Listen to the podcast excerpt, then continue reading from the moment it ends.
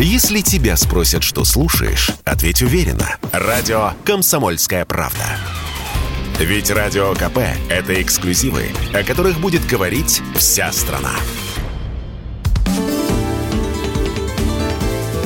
Непарадные портреты с Александром Гамовым на радио «Комсомольская правда».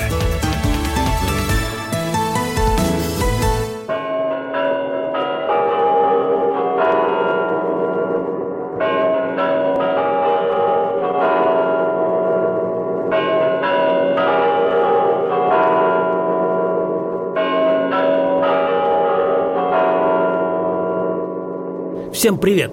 Зачем 85 лет назад золотые звезды на башнях Кремля заменили на рубиновые? И куда дели царских орлов? Звонил ли Михалков Ельцину, чтобы выключить звезду на Спасской башне? Об этом и о многом другом мы м, говорим э, и вспоминаем вместе с доктором исторических наук, профессором Сергеем Девятовым. Сергей Ильич, здравствуйте. Это радио «Комсомольская правда». Э, ваш друг Гамов Александр. А, Добрый день, Александр Петрович, рад слышать. Вот во вторник э, ближайший будет отмечаться 85 лет э, с того момента, как повесили, вернее, зажгли над Кремлем красные рубиновые, как писали всегда, звезды. Вот, а до этого были орлы. А орлы там Нет, долго? нет, немно- не- немножко по-другому. А вот как? Дело в том, что орлы существовали с э, царских времен.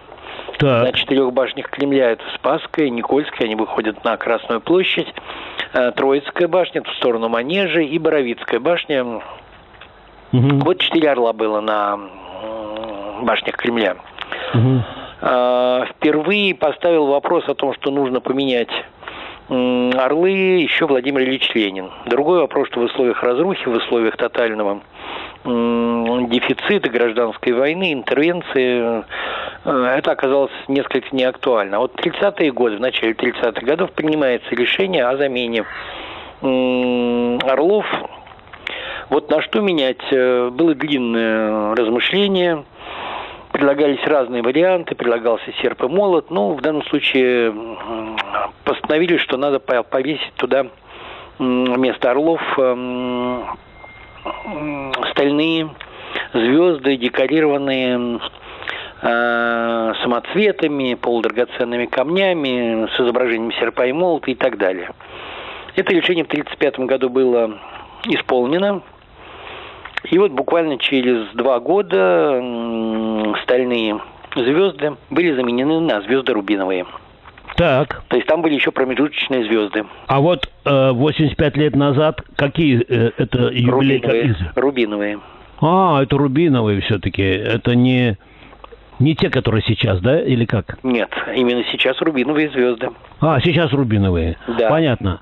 А почему э, вот из драгоценных камней э, долго не провисели? Ну, там были полудрагоценные камни, были самоцветы. Там несколько причин. То есть официальная версия э, замены в том, что звезды не выдерживают ветровой там нагрузки, перепадов температуры, начали выкрашиваться самоцветы. Но если реально говорить, вот а, как не, не как в партийных документах, а как, было на самом деле. А когда ставили эти звезды, несколько переоценили их размер. То есть посчитали, что вот звезды размером там в 4 с чем-то метра а, будут вполне органично смотреться на башнях, укрепили шатры башен, поставили и выяснилось, что звезды не гармонируют по своему размеру с самими башнями. То есть не был проведен такой натурный эксперимент, это, в общем, хорошо бросалось в глаза. Тогда же принимается решение, что, ну, плюс еще один момент, звезды были не видны ночью. Поэтому принимается решение, что, а, заменить звезды на менее крупные, и второе, сделать На их более, на более крупные. на менее крупные. А, на менее все-таки. Так. Там звезды просто вот, ну, гасили, что называется, облик башен, А, м, с одной стороны, а с другой стороны не, не были видны ночью, они же были без подсветки. ну да. Вот, пытались ставить прожектора, но, в общем, неважно, все ночью было. Поэтому разрабатывается новый тип звезд. Звезды остаются как таковые, то есть это вот неизменный момент. Но при этом меняется концепция. Звезды должны светиться изнутри. Более того, более того, принимается решение, что звезд должно быть пять, не четыре, как было с орлами, а должно быть пять. И если вот четыре башни – это проездные башни цитадели, мощное укрепление, то пятую звезду товарищ Сталин решил поставить на водовзводную башню. Она, кстати, самая маленькая из всех звезд, которые находятся над Кремлем. Вот. А. Дело в том, что водовзводная, водовзводная это которая... Которая выходит на большой каменный мост. Ага, ясно. Так. То есть это угловая башня Москвы-реки, большой каменный мост, э, очаровательная, совершенно потрясающая, стройная башенка. И, конечно, подъезжая к Кремлю со стороны нынешнего Ленинского проспекта, со стороны Якиманки, конечно, открывался потрясающий вид на Кремль, и в такой ситуации было принято решение, что там тоже будет своя звезда. Угу. Всего пять звезд. Да, сейчас пять звезд. Понятно. Ну, вот нам с вами э, удалось, да, э, побывать э, прямо около самой звезды, когда, когда там был ремонт, и, и стояли леса, и мы даже могли протереть кремлевскую звездочку. Вот, и меня даже, даже коллеги подкалывали, так вот почему эта звезда так ярко горит, потому что ее тряпочкой там протирал, протирал аккуратно. Вот. А материал, из которого эти звезды, э, вот что он собой, э, что он собой представляет? Какой-то особый? Да, конечно. Это специальное стекло. Угу. Стекло многослойное. А более того, полотна, которые стоят на звездах с момента их создания, это одно стекло. В 1946 году, уже после войны, проходила комплексная реставрация звезд. Они были сняты с э, башен Кремля. И заменены, заменены многие полотна. Дело в том, что Москва была городом прифронтовым, поэтому и бомбежки поэтому осколки зенитных снарядов и, конечно, были повреждения на звездах. Соответственно, там уже несколько другое стекло. Вот. Ну и современные стекла – это третий тип стекла. Но в любом случае это стекла, которые имеют внутреннюю матовую поверхность. Это белая молочная поверхность, белое молочное да. стекло. Да. Дальше идет слой хрустального стекла, который преломляет хорошо свет, распределяет его. Ну и, наконец, э, сверху это знакомое нам рубиновое стекло. Угу. То есть фактически звезды трехслойные. Размер их ну, какой? А, все звезды имеют разный вес. И разный размер. Разный вес, потому что разные размеры. Ага. А, в принципе, вес звезды около одной тонны. Она, да вы что? Угу. Такая, она такая легкая даже вблизи. Вот. Во всяком случае, вот если брать затраты по звездам, там много интересных материалов есть по этому поводу. Угу. Но вот для золочения первых звезд, вот, которые были поставлены стальные, угу. просто для того, чтобы их позолотить, а, есть распоряжение, что Каганович э, из своих лимитов выделил 67,9 килограммов золота. Э, он тогда был, э, какую должность занимал? Нарком чего? Это же не, не личные лимиты. Нет, не личные, конечно. Это наркомовские лимиты э, путей, путей сообщения. Путей сообщения, так. Вот. Э, и, соответственно, ну, для нынешних звезд, современных звезд, там все-таки основной вес имеет стекло. Там очень интересная конструкция – так все-таки это пойдет на радио, я так понял? Да, это везде пойдет. Вот. Там пространственные конструкции, сделанные из эм, стальных несущих э, реек. И вот в эти рейки, собственно говоря, и вставляются полотна звезд. Вот эти полотна стеклянные, их достаточно много, их эм, более ста штук. У каждой звезды? Да. Ух ты. Угу. Вот, э, соответственно, толщина стекол колеблется от 4,5 до 5 миллиметров. Если брать совсем старые вариации, то там и 6 миллиметров были стекла. Э, во всяком случае, именно таким образом обеспечивалась э, с одной стороны, ну, относительно небольшой вес, а с другой стороны, хорошая проницаемость э, света, свет из кремлевских звезд равномерно, хорошо распределяется по всей звезде, по всей площади. Это специальные призматические устройства, которые направляют лучи света.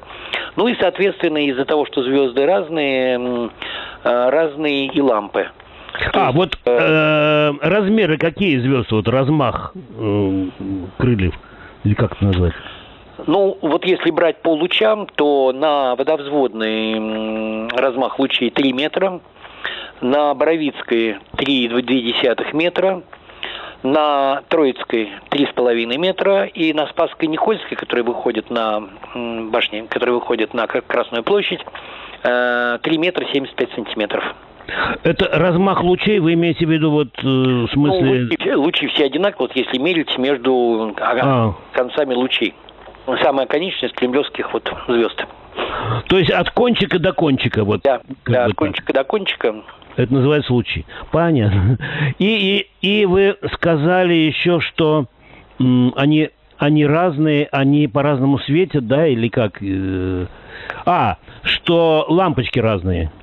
Разные лампочки, абсолютно точно. Вот на двух башнях, на водовзводной и на Боровицкой мощность лампочек 3,7 э, киловатт, ну, тысяч ватт. Ага. А на Спасской, Троицкой, Никольской 5 э, киловатт, то есть 5 тысяч ватт. Ну, я видел, э, это не лампочки, а скорее лампа чи щи. Может, есть такое слово в кремлевском? Все-таки это, все-таки это лампа в чистом классическом виде. Лампа. Но они отличаются от нормальных ламп накаливания тем, что у них две спирали. То есть, если одна спираль выходит из строя, включается следующая спираль. Ух ты! Ну, я видел только в, му- в музее, а в музее, а вот когда я протирал звезды, там ламп, ламп не было видно, они не горели в это время. Нет, ну тогда проходила реставрация самих э, башен и одновременно проходила реставрация и звезды. Конечно, в такой ситуации, ну, во-первых, они выключаются, вот, а во-вторых, там проходили комплексные работы, если помните, там э, целого ряда полотен стеклянных, вот рубинового стекла там просто не было часть да. оставалась, часть была уже вынута. А вот как часто реставрацию звезд проводят? И обязательно леса надо или можно и так залезть? Вот у нас а, Толя Жданов, э, он монтажник, по-моему, седьмого разряда. Высотник. Высотник. Он залезал вот прям по этим ступенечкам туда. Только, по-моему, не седьмого, а пятого разряда, но не суть. Но да. действительно, это уникальный случай, когда журналисты пустили на обслуживание звезд звезды периодически обслуживаются, не каждый год происходит, это вещь такая достаточно редкая, но монтируются специальные конструкции, и через шатер в шатре есть а, специальные технологические ну, такое технологическое отверстие, я бы сказал, дверка небольшая. А, там можно вылезти на наружную часть шатра, соответственно, там ставятся леса, и вот как раз э, Толя Жданов успешно эту это мероприятие провел. И поднялся и успешно спустился. Да, и успешно отфотографировался. Замечательные фотографии получились. Да, да. Что еще, Сергеевич, вот... Ну, а выключатель почему, где? Почему выключатель? Выключатель находится в Кремле, в Троицкой башне. А, надо, то есть сказать, он... надо сказать, что башня всегда светится, звезды на башне всегда светятся и зимой, и ночью, и днем. А, а я думал, почему-то что где-то вот у президента там рядом, нет? Нет, нет, в Троицкой башне. Ясно. Что, а, вот это интересно. Просто мы свет не видим, да? Нет, видно. Они бы смотрелись более тусклыми, если бы днем не подсвечивались. А еще такой вопрос. Вот с какого расстояния можно увидеть? Э, с Дальнего Востока, э, с Калининграда нельзя увидеть? Э? Нет, оттуда можно увидеть только по телекартинке. Вот. Ну, конечно, если посмотреть на высокую точку, которая находится в Москве, это Ленинские горы, Воробьевы горы сейчас, mm-hmm. вот, Воробьевы горы, то звезды Кремля видны, особенно ночью, просто замечательно. Скажите, пожалуйста, как мы с вами будем отмечать вот 85-летие, 85-летие? Мы, может быть, возьмем шампанское, фужеры, преодолеем, сколько там, 83 ступеньки, нет? Или нет, ну, в каждой башне свои ступеньки, свои Нет, если, если на Спасскую вот шампанское донесем, вот, шампанское, Нет, я, фужеры. Я, я, я, я думаю, ограничимся тем, что будем следить за тем, чтобы звезды продолжали работать и светить. То есть юбилей как такового э, не будет отмечаться? Юбилей может быть на Земле, а там высокотехнологичные специальные э, устройства. Там, там главное, чтобы все работало. Ну, на Земле неинтересно, Сергеевич. Вот. То есть не предусмотрено на высоте? Нет. Mm. Категорически нет. Что еще, что еще мы про эти звезды? А, стихи, может быть, стихи какие-то почитаем, не помните? Боюсь, что не вспомню стихи насчет кремлевских звезд. Ага. Вот. Эм, ну, звезды в данном случае не требуют стихов. Это уже такой устоявшийся символ и Московского Кремля, и Москвы, и, само собой, Российской Федерации. Э, в общем, они более чем самодостаточны. Не требует, не требует воспевания со стороны поэтов. Но это да. все, пока все, да? А, ну, могу сказать еще одну вещь. Э, звезды практически никогда не гаснут. Никогда не гаснут. Э, исключение было два. Это период Великой Отечественной войны, когда э, погасили и зачехлили звезды в целях маскировки. Соответственно, звезды в таком зачехленном виде простояли до 1945 года.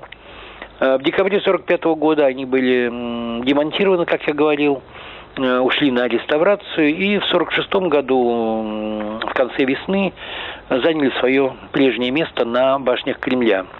Ну, правда, был еще один случай, когда гасились звезды. Это было по распоряжению Бориса Николаевича Ельцина – снимался фильм «Сибирский цирюльник», и необходимы были ночные сцены у стен Кремля. Звезды, конечно, в такой ситуации сильно диссонировали. И вот было решение президента о том, что на время съемки звезды гасятся. Вот, по-моему, два случая, когда гасились кремлевские звезды. Хм, интересно, да. А даты неизвестны? Даты чего? Э, ну, когда погасили звезды. Или это уточнить надо? Нет, это надо уточнять. Я сейчас, конечно, не вспомню. На скидку это вообще, вообще архив надо поднимать, потому что ну, переписка. Ну, вдруг вот. где-то. Угу. где-то. А... 2 ноября 1937 года вот рубиновые звезды загорелись над Кремлем, и, в общем, с тех пор угу. это вполне-вполне узнаваемый символ. А переписка, что, указ президента был или закрытое распоряжение? Нет, распоряжение. Закрытое или открытое? Честно скажу, не помню. Угу. Ну, по просьбе Никиты Сергеевича, да? Да, да. Вот. Ясно. Для того, чтобы сделать достоверную такую вот визуальную картинку угу. императорского Кремля, конечно, это надо было сделать. Понятно. Но тогда еще компьютерные технологии не были так разработаны, как сегодня. То есть нарисовать орла вместо звезды было сложно. Всего, невозможно. А вот, кстати, орлы, там они были на, на всех пяти башнях? На четырех. На четырех, а на другой? А на пятой? На водовзводной башне был флюгер, как и на других а. маленьких башнях Кремля. Понятно. А потом орлы куда делись? Куда подевались? А, одного орла, он был э, разборный и в очень ветхом состоянии. Он был поставлен на башню, на Троицкую башню в 1870 году. Вот, его просто разобрали на части, таким образом спустили с башни. Еще два орла отправили в Центральный парк культуры и отдыха. Там ну, была такая под открытым небом выставка этих двух орлов. Угу. Там же были представлены вот новые стальные звезды, угу. которые должны были подняться на башне. Ну, соответственно, после того, как выставка закрылась, э, их отправили на переплавку. Угу. И куда этот металл? Они из чего были? Орлы металлические, железные. Ну, А, железный, да? Понятно. А сейчас нет вот такой идеи, учитывая, или была, может быть, такая идея, учитывая, что у нас все-таки в гербе не звезда, а орел, двуглавый причем. Э, нет у нас э, таких вот желаний, не появляется? Поменять звезды на орлы? Насколько я, знаю, насколько я знаю, нет. Э, более того, там, где это можно было сделать без каких-либо сложностей, это было сделано. В частности, если вы посмотрите на шпилях Государственного исторического музея ГИМу угу. на Красной площади, там орлы возродились, они там находятся. А до них Я... кто там был? Кто там сидел? Про, про, про, просто были острые навершия. Ага. Я. Вот. То есть восстановили вот в каком-то виде, как это все выглядело. Вот. Но в данном случае, вот если брать Э, кремлевские башни, то это, конечно, уже вот такой чисто исторический элемент, mm-hmm. который, ну, практически намертво связан с историей Кремля, это уже часть истории Кремля. Так что, насколько я знаю, этот вопрос э, в научной среде не обсуждался. Ни среди реставраторов, ни среди историков. И в политической среде тоже? Ну, может быть, что-то обсуждалось, я не помню такого а также в четверге, в пятницу. Спасибо вам огромное, Сергей Викторович. Это было интервью с доктором исторических наук, профессором Сергеем Девятовым, а полностью э, наше интервью вы можете прямо сейчас посмотреть на сайте kp.ru и в «Комсомольской правде» за вторник 1 ноября – и вы узнаете о том, звонил ли Михалков Ельцин, чтобы выключить звезду на Спасской башне, зачем 85 лет назад золотые звезды на башнях Кремля заменили на рубиновые, и куда дели царских орлов. И, может быть, хотя бы один орел остался. Всем пока, счастливо, берегите себя. Непарадные портреты с Александром Гамовым.